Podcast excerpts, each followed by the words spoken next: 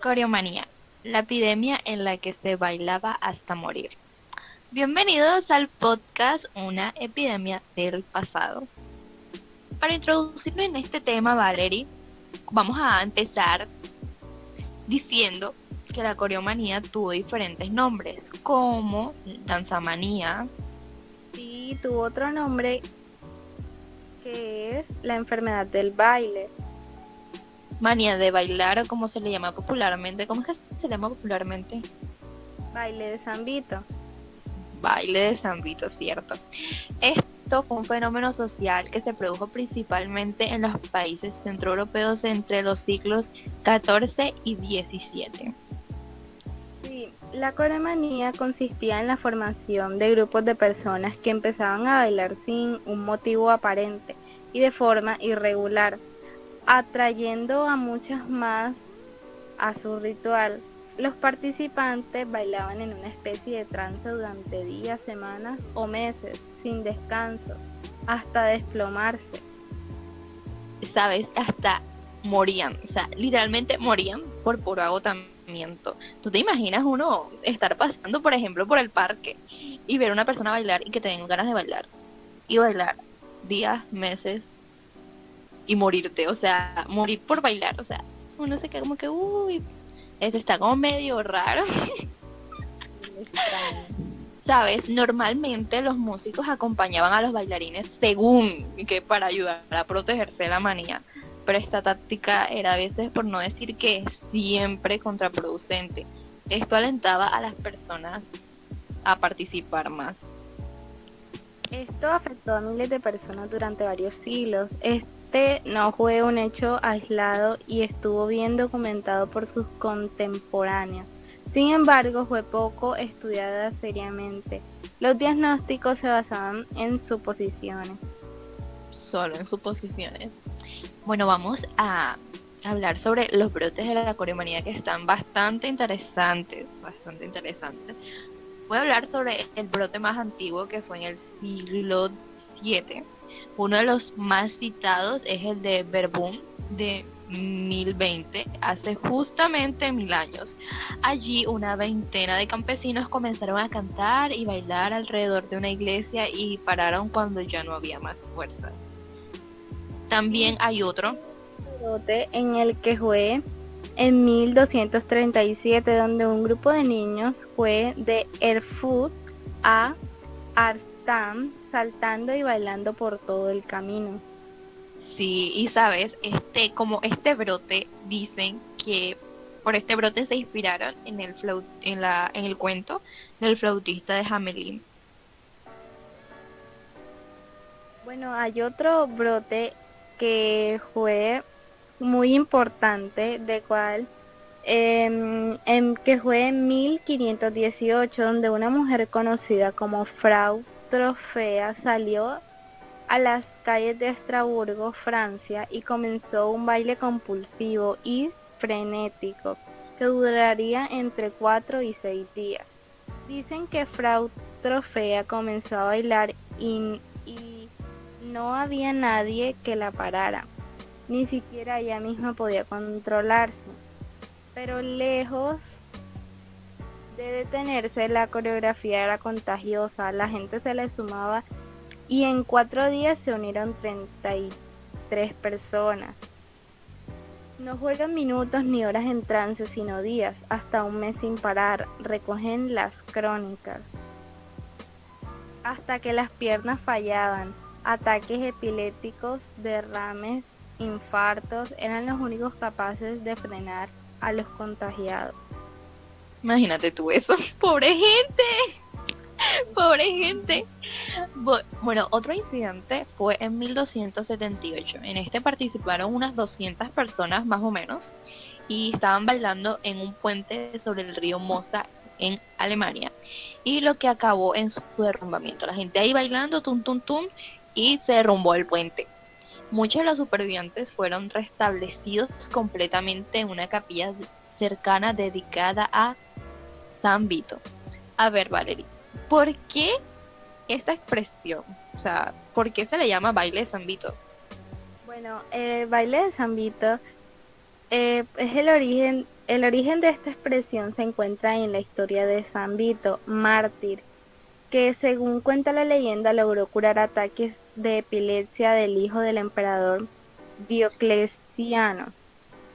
Desde entonces, durante muchos siglos, las personas que sufrían los síntomas de la Corea de Sudem o de la enfermedad neurológica degenerativa y hereditaria de Huntington, caracterizada también por movimientos espasmódicos y exagerados de las extremidades. Sus familiares los llevaban a encomendarse a San Vito con la esperanza de que esto de que éste los cure. Sabes, yo me sé otra leyenda que es como menos agradable sobre que esta leyenda dibuja a Vito como un niño de apenas 7 años que tras salvar al hijo del emperador fue condenado a muerte por Diocleciano. Mientras era quemado con aceite hirviendo, el niño se levantó de la sótana y empezó a bailar. Seguramente a consecuencia de los movimientos espasmódicos provocados por el martirio. Cuenta la historia que el emperador y su corte no pudieron contenerse y se unieron a los movimientos arítmicos del santo. Bueno, eh, aquí pues podemos empezar a hablar sobre las teorías de que causaron esto y, y como se había mencionado antes, algunos dicen que fue un fenómeno social o religioso y otros dicen que fue una enfermedad mental psicogena masiva. Se han propuesto numerosas teorías de las cuales de la manía del baile y, y no queda claro si se trata de una enfermedad real o de un fenómeno social. Una de las teorías más importantes es que las víctimas sufrían de envenenamiento por cornezuelo llamado ergotismo y que era conocido como fuego de San Antonio en la Edad Media. Durante las inundaciones y los periodos húmedos, el cornezuelo crecía y afectaba al centeno y otros cultivos. El ergotismo puede causar alucinaciones, pero no puede explicar el otro comportamiento extraño más comúnmente identificado como la coreomanía. Aún no ha sido identificada una causa clara que explique el desarrollo de estas epidemias de baile.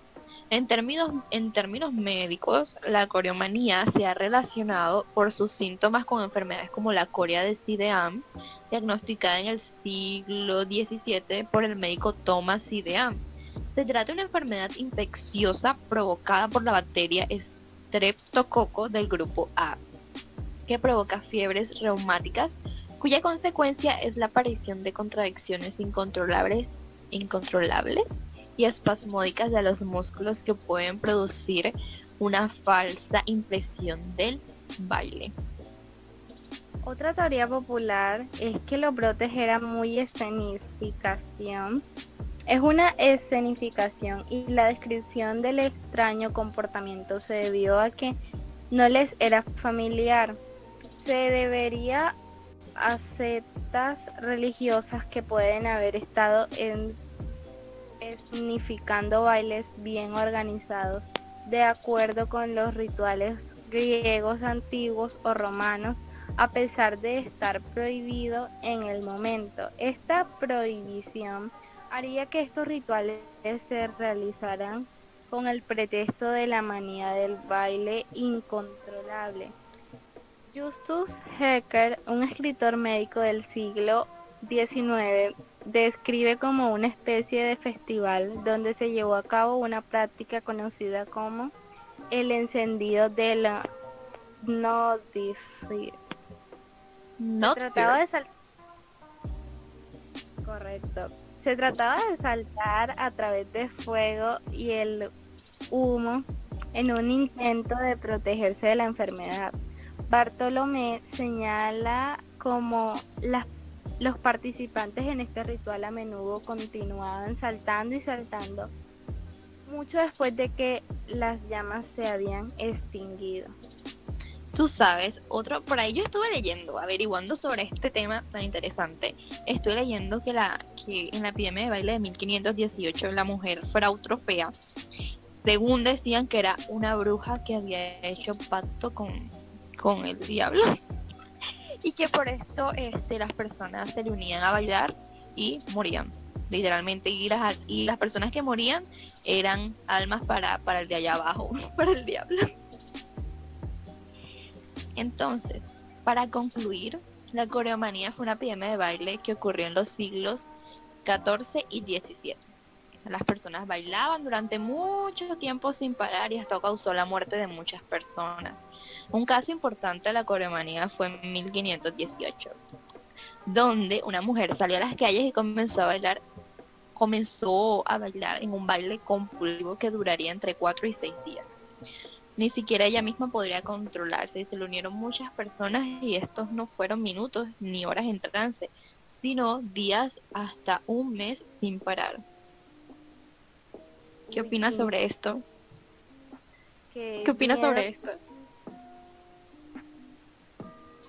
Qué miedo, ya que pues, de pronto te puedes contagiar una persona que esté bailando y ya que sepas que de pronto ahí no puedes parar. Sería algo súper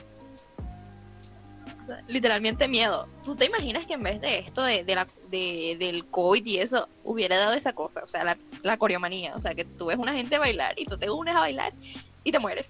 Literalmente. Puedes, morir, sí. Uf. Qué feo. Menos mal que esto desde hace mucho tiempo dejó de, existir. Menos mal.